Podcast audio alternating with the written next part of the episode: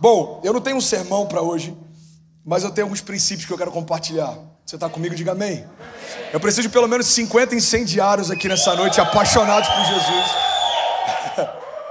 Eu quero falar sobre permanecermos e sermos imparáveis, apesar dos ataques que se levantam. E se o som puder me ajudar, a gente vai junto até o final. Permanecemos apesar dos ataques que se levantam. Irmão, olha para mim. Os ataques não vão diminuir. E se você está crescendo em Deus, pelo contrário, eles vão ser cada vez mais fortes e cada vez mais específicos. A grande verdade é que, por mais que os nossos gigantes em alguns momentos possam se tornar maiores do que eram no passado, nós também estamos mais revestidos do que estávamos no passado. Nós estamos mais seguros e mais convictos do que estávamos no passado. As nossas raízes estão mais firmadas do que estávamos no passado.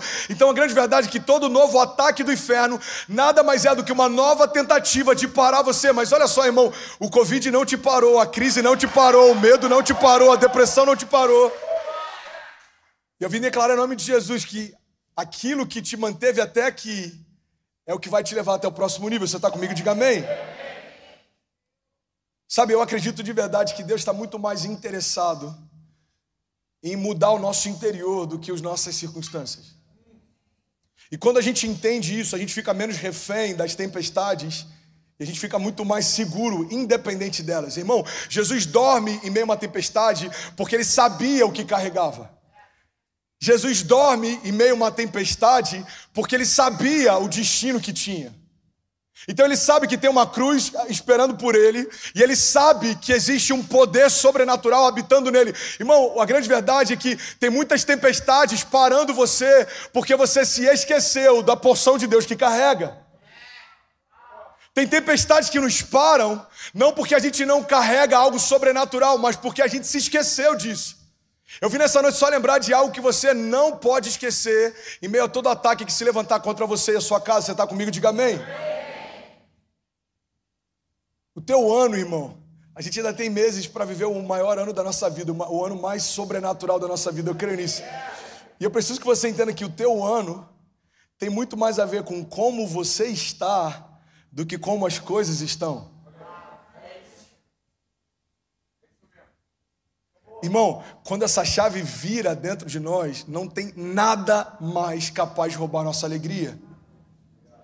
Porque se tem uma crise, ok, tem uma crise, tem um novo milagre. Se tem um levante, ok, tem um levante, tem uma nova patente. Se tem um gigante, ok, tem um gigante, tem um novo nível. Irmão, a cada novo levante do inferno, tem uma nova patente de Deus para você. Eu não sei se você percebeu, mas nesses últimos meses foram meses de aceleração. Quem não entendeu, usou como desculpa a crise para parar, mas quem entendeu, usou como plataforma a crise para crescer. Se você me perguntar como foi 2020, eu vou te falar, foi o melhor ano da minha vida, até que chegasse 2021. Porque essa é a dinâmica da fé, enquanto tudo te comprime, a tua fé se expande. Então, pressão para nós não é um problema, pressão para nós é matéria-prima. Pressão para nós é matéria-prima. Eu preguei esses dias lá em Miami sobre a matéria-prima. E uma coisa que é interessante é que, às vezes, a gente está em busca do produto final, mas se esquece da matéria-prima que gera ele. Não sei se você já parou para perceber, mas a matéria-prima de todo milagre na Bíblia foi um problema. Todo milagre é uma resposta de Deus para resolver um problema. Então, Pedro anda sobre as águas. E quando ele afunda, Jesus vai até ele e imediatamente estende as mãos. Jesus resolve um problema. E a gente acha incrível o fato de Pedro andar sobre as águas, mas a gente não pode se esquecer, irmão, que Jesus só precisou socorrê-lo, porque em algum momento ele começou a afundar. A gente acha incrível o milagre das muralhas ruindo, mas você tem que parar para analisar, irmão, que se não fosse o gigante, não haveria o testemunho de Davi. Se não fosse a cadeia, não haveria o testemunho de José. Se não fosse a cruz, não haveria o testemunho de restauração da tua casa. Então, quando eu começo a entender isso, problemas não são o ponto final da história. Problemas são a matéria-prima do próximo milagre. Para para pensar, Jesus começa a pregar e as multidões vão, multidões vão seguindo ele. Então Jesus começa com poucos, se tornam muitos, daqui a pouco milhares. Só que quando ele está prestes a ser crucificado, todos eles vão embora. A popularidade de Jesus se esvai em algumas horas. Você já parou para pensar? Eu estou falando isso para uma geração que está em busca de alta aprovação o tempo inteiro, irmão. Você já parou para pensar que no momento da menor popularidade de Jesus é quando aconteceu o ápice do seu propósito? Se Jesus olhasse para quem estava perto, ele poderia acreditar que aquele era o momento, talvez, de, de, de maior abandono do seu ministério, quando na verdade ele está algumas horas de viver o maior propósito da história de toda a criação. O Verbo da vida morreu para cada um de nós poder viver. O único Filho de Deus se fez homem para que todos os homens pudessem ser feitos filhos de Deus, irmão. Jesus ele está a alguns passos da redenção, mas tem dor, vergonha, nudez Cães me rodeiam, zombam de mim. Isso está lá em Salmos. A Bíblia já predizia o que aconteceria. Não havia beleza nele ou nada que nos atraísse. Irmão, a gente precisa entender que alguns problemas que Deus permite que se apresentem são convites de Deus para o próximo nível, sobrenatural. Você crê nisso? Diga amém. Então vim aqui só para te lembrar, o teu ano, a tua história, a tua jornada, a tua casa, o teu destino tem muito mais a ver com como você está do que como as coisas estão. Hoje pela manhã eu ministrei Deuteronômio 28, 6. Vocês serão abençoados em tudo o que fizerem. E o Senhor concederá que sejam derrotados diante de vocês os inimigos que os atacarem. Então virão a vocês por um caminho, mas por sete caminhos eles fugirão. E se você não estava de manhã, eu vou resumir bem rápido duas chaves que Deus ministrou para a gente hoje de manhã. A primeira chave, irmão, é que a palavra está deixando clara que Deus vai derrotar os nossos inimigos na nossa presença. E se você não ouviu isso, eu queria que você ouvisse e guardasse isso com você. Declara comigo, diga: os meus inimigos não são o problema. Diga, eles são a plateia. A palavra está deixando clara que eles serão derrotados diante de nós. Olha o que, Deuteronômio está dizendo: vocês serão abençoados em tudo que fizerem, o Senhor concederá que sejam derrotados diante de vocês. O salmista, em outro momento, diz: O Senhor prepara uma mesa na presença dos meus inimigos, e Ele me honra, ungindo a minha cabeça com óleo, meu cálice faz transbordar. Irmão, só vim te lembrar que a presença dos seus inimigos não significa ausência de Deus. A presença dos seus inimigos significa que Deus preparou uma festa para derramar dupla honra sobre você, na presença daquilo que tentou te parar. Você recebe isso? Pastor, eu acho muito positivista, eu acho muito romantizada essa história. Eu estou falando sobre evangelho. Evangelho fala sobre a dupla honra de Deus cobrindo a vergonha. Evangelho fala sobre a cura cobrindo a enfermidade. Evangelho fala sobre o novo cobrindo o velho. Evangelho fala sobre um vinho novo, um novo tempo, um novo nível, novos sonhos. Agora, qual é o sentido de Deus te honrar no lugar em que o inferno nunca te feriu? Existe uma graça sobrenatural quando no lugar da tua vergonha Deus opera o teu milagre. Então, olha, olha para esse ano e avalie alguns cenários adversos como oportunidades de milagres. Eu sei que é difícil falar sobre isso, porque muitas vezes parece hipocrisia da nossa parte. Eu não estou dizendo para você correr atrás de problema, ok? Eles vão correr atrás de você, fica tranquilo. você não vai precisar correr atrás de lutas, elas vão correr atrás de você. Agora, a grande verdade é que cada vez que elas se apresentam, Existe um novo nível de Deus disponível para você. Você está comigo? Diga amém. Hebreus 11, 34 diz: Da fraqueza tiraram força e tornaram-se poderosos na batalha e puseram em fuga exércitos estrangeiros. Você percebe que a matéria-prima da força é a fraqueza? Alguns de nós talvez vão dizer: Eu tenho uma fonte inesgotável de força, então. It's true. Come on, bro. So good. Can I preach in English? Not today, but maybe in future. Invite me, please, for preaching English. Please, I, I need. So good. Oh, Jesus. Da fraqueza tiraram forças. Irmão, a matéria-prima do teu milagre é um presente de Deus. A tua crise é um presente para prosperar, o teu medo é um presente para a ousadia, o teu gigante é um presente para acessar o reino. Irmão, tudo que Deus permite que chegue até você é um presente dele para levar você para o próximo nível. Pastor Marcelo acabou de compartilhar um testemunho. Irmão, quando você dá numa estação difícil, quando você libera algo numa estação difícil, você está dizendo para Deus: Deus, eu não estou refém das circunstâncias, porque eu creio num Deus que se move apesar delas. Gênesis 26, 12 fala o seguinte: olha, Isaac, no tempo da seca, semeou e colheu ainda aquele ano cem vezes mais do que tudo que foi semeado. Local, deserto. Cenário árido. Qualquer pessoa natural diria: guarda semente para a próxima estação. Mas quem entendeu o poder do sobrenatural fala: eu não dependo do tempo certo para colher o fruto certo. Então, independe da terra, porque o meu fruto não vem de forma natural. Irmão, Deus pode fazer infinitamente mais do que tudo que pedimos ou pensamos, segundo o seu poder que em nós atua. Então vim aqui só te lembrar que não tem a ver com como as coisas estão, mas como você está. Tem uma frase de um pastor da Califórnia que eu acho incrível, ele diz: "Viver fora da vontade de Deus irá nos colocar em perigo. Mas viver a vontade de Deus vai nos tornar perigosos." É por isso que o inferno está muito mais preocupado em confundir você do que em parar você. Porque quando ele confunde você, você mesmo se para.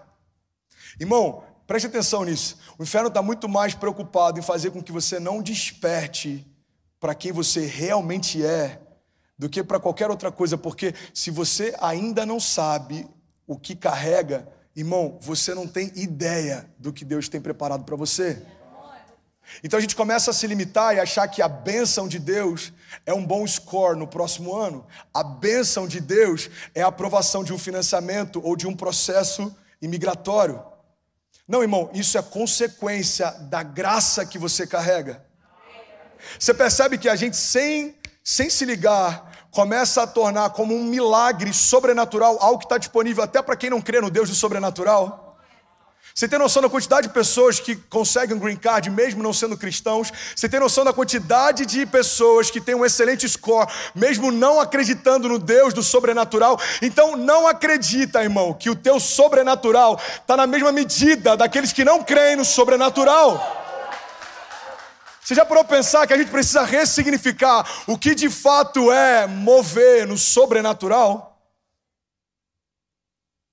Se a gente fosse enumerar alguns dos milagres no último ano, talvez alguns de nós colocaria nessa lista coisas que qualquer pessoa bem intencionada consegue conquistar. Me fala dos teus milagres no último ano. Ah, pastor, a gente conseguiu a aprovação da casa, a gente conseguiu o visto para cá, a gente conseguiu que Deus abrisse portas. Não, ok, mas o que, que tem de sobrenatural? Porque tem milhões de pessoas vivendo exatamente isso, exatamente agora. Eu não quero diminuir a tua conquista. Eu quero elevar a tua expectativa. Amém? Existe uma porção sobrenatural disponível para nós. E qual é a matéria-prima disso? As crises. Existe uma expectativa em Deus sobrenatural. A gente só tem que aliar o nosso coração com dele. Irmão, da fraqueza tiraram forças. Da fraqueza tiraram forças. Eu só vim te lembrar que a estação que a gente está vivendo é a estação mais propícia para a gente prosperar e romper. Você está comigo ainda? Diga amém. Percebi que 30% ficou abatido porque era toda a galeria de milagres que você tinha do último ano. eu não quero diminuir, eu quero aumentar a tua expectativa. Amém? A compra da casa é incrível. Mas a casa se tornar um lugar de oração é diferente. O teu score é incrível. Mas príncipes te chamarem para a mesa e pedirem conselhos é diferente. Há duas semanas atrás me chamaram para representar o Brasil num projeto chamado Good Friday. E adivinha? I don't speak English. Oh, oh thank you so much. Love you, bro. E aí eu preguei em português com tradução simultânea. E aí tava Carrie Job, a galera da Bethel, convidaram Cash Luna. E aí, por um acaso, eu fiquei super triste com isso. Por um acaso, não deu para o vídeo do Cash Luna ser enviado. E eles traduziram o meu para espanhol e passaram em toda a América Latina, representando a pregação do Cash Luna. Onde é que eu quero chegar nisso? Alguém que não fala inglês foi convidado para uma mesa que nunca pediu para entrar e Deus usou a voz para tocar nações que ele nunca vai pisar. Por quê? Porque isso é uma porção sobrenatural. É quando você não pede Deus te convida, é quando você não força e Deus abre, é quando você não pode, Deus faz. Favor e graça é Deus colocando aqueles que sabem que não são, e meio aqueles que pensam que são, para mostrar que Ele é. Você está comigo? Ele é. Qual é a tua credencial para estar onde você está? Jesus, irmão. Só Ele para me trazer até aqui. Não sei se você percebe, mas existe um espírito de intimidação na América. Começa na imigração, na porta de entrada da nação. É sério? Da última vez que eu fui entrar, levaram a gente para um oficial do ICE. E quem já viu algum documentário do ICE no Netflix sabe a sensação que a gente teve. Não assista, ok? Não faça isso. A gente chega lá todo feliz, você faz aquela cara de paisagem, de que tá tudo certo. Última cabine ali, ice, oh Jesus. Aí o cara falou: Você é permanente? Eu falei: Sou, sou estudante. Não, então você não é permanente, você é um estudante. O tempo inteiro vai tentar colocar você no teu lugar devido. Então você entra assim, aí você a tua habilitação não vale, você tem que ter uma nova. O teu documento não vale, você tem que ter um novo. A tua identidade não vale, você tem que ter um novo. O tempo inteiro a nação está deixando claro que você aqui não é ninguém. E você precisa começar uma nova história, construir uma nova identidade, começar um novo score e começar um novo lastro. Você aqui tem uma história que não vale aqui, tem uma língua que não funciona aqui. Isso não é um problema. Se a gente for vitimista, a gente vai dizer que esse é o, é o, é o, é o problema pelo qual a gente não pro, prospera ou não rompe. Não, não, não, isso não é um problema. Isso é normal. É uma nação defendendo a sua soberania, isso é normal. Mas quando a gente vira uma chave e entende o que a gente realmente carrega e que a gente realmente é, a gente sai do lugar de vir para uma nação pedir favor e a gente entende que foi trazido por Deus para liberar favor.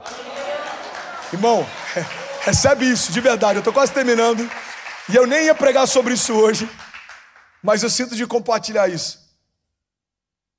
Nós somos um presente para esse lugar. Os nossos filhos são um perfume para esse lugar. A nossa igreja é um bálsamo para esse lugar. As palavras que Deus vai nos dar vão ser palavras de direção para esse lugar. Nós somos como um farol colocado em meio a uma noite escura, como um clamor de quem não consegue clamar.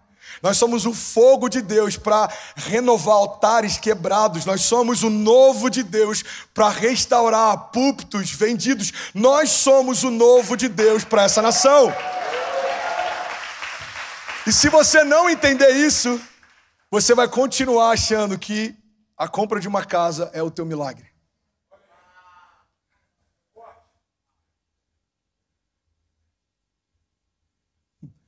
Eu de verdade acredito, e eu falo isso diante de baixo muito temor. Eu realmente acredito que os meus filhos são um favor de Deus para essa nação. Não porque eles são especiais, mas eles carregam algo especial. Somos como os vasos de barro que carregam um tesouro precioso. Continuamos sendo barro, mas continuamos tendo um tesouro precioso. Faz sentido para você? A gente recebeu a Bethel também lá durante dois ou três dias e num dos momentos a tradutora foi tomada pelo Espírito Santo, a gente teve que trocar ela. Daqui a pouco o pastor, o pastor Tracy, que estava ministrando, ele Aí ele, pastor, vem cá, é, os alunos querem orar por você. Aí a gente subiu, e ele caiu e a gente começou a orar por ele. Aí foi um mover. E daqui a pouco ele, cara, eu quero me tornar brasileiro. Eu posso ser brasileiro? Alguns americanos já entenderam o que a gente ainda não entendeu. O Andrew Bud esteve aqui ano passado e a pregação dele, Brasil, Lírias, é, é, tipo isso, né? Lírias. Lidas, Lidas. Brasil nos lidere. Eu estou quase terminando, eu juro. Alguém bota o conta. Just one minute? Oh my gosh. Vocês me dão cinco minutos? Ok. Certeza que o pastor está lá no, no grupo dos pastores. Eu corto o Fernandes aí, porque isso. Jesus, Jesus. Te amo, pastorzão. Se o pastor Márcio tivesse assistido junto com você, te amo também, pastorzão. Sua barba tá linda. Ganhei mais três minutos, é. O instrumental pode subir, inclusive, para parecer que a gente está terminando. Me ajuda aí. o que, que eu estava falando mesmo? Leaders. Oh, thank you so much. Irmão, você está aqui por um propósito. Primeiro dia da conferência da Beta aconteceu algo incrível. Há algumas semanas atrás, eu comecei a tirar de um papel um sonho que Deus me deu alguns anos atrás, de fazer um livro infantil. E aí o tema do livro fala a respeito de, de um menino que sonhava com a chuva. E aí eu estava falando com o ilustrador, a gente já fez o personagem. Ele falou: Como é que você quer? Eu falei: Cara, a única coisa que eu sei é que vai ter uma terra árida e nenhuma nuvem. E o olho desse menino tem que ser completamente cheio de esperança. A gente tem que olhar para ele e falar: Uau, tem esperança nele. Eu vejo expectativa no olhar dessa criança. Ele falou: Como é que vai ser a narrativa? Eu falei: Eu só sei da primeira e da última cena. Na primeira, é um menino em meio a um lugar seco, com um olhar para o céu, esperando pela nuvem. E, o, e, a última cena? A última cena, esse menino está dançando na chuva. E aí eu falei: é isso, beleza, o livro está sendo produzido, a gente está gerando ele. E aí, há duas semanas atrás, no meio de um culto, eu estava chorando, porque tem cultos, nem todo culto é como esse, irmão. Vamos ser sinceros, nem toda igreja brasileira está vivendo o que a gente tem vivido nesse tempo. E eu estava chorando porque eu falei, Deus, eu, eu sonho com um avivamento. Que a gente não tenha um culto incrível e um culto ok. Eu sonho com um avivamento que a gente não dependa do louvor para nos liderar em adoração, mas para que a gente junto vá para esse lugar. Eu sonho, eu sonho, e a gente vai viver isso. Um momento em que, quando o Kids abrir as portas, as crianças vão invadir os auditórios e elas vão liberar palavras de conhecimento e sabedoria. Você crê nisso, irmão? Você crê nisso? eu sonho nisso. E aí eu estava chorando porque foi um culto difícil, parecia que não tinha fome, parecia que não tinha expectativa, parecia que alguns nem queriam estar tá lá. E Deus falou comigo: Você é como um menino que sonha com a chuva. E aí no primeiro dia da Bethel, eu senti no meu espírito, mano, um som de chuva dentro do auditório. E eu vou finalizar, eu quero liberar isso sobre você. A gente precisa entender qual é o propósito pelo qual Deus nos trouxe até aqui. Por mais que seja uma nação próspera, em algumas áreas existe uma terra seca.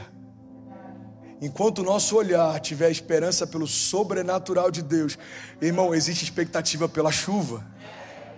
Eu consigo ver uma chuva, uma nuvem do tamanho da mão de um homem, e a gente vai falar, cara, o que, que é isso? Irmão, eu creio que a gente vai ter alguns momentos em que vai parecer que está chovendo, mas a chuva não é lá fora, é aqui dentro.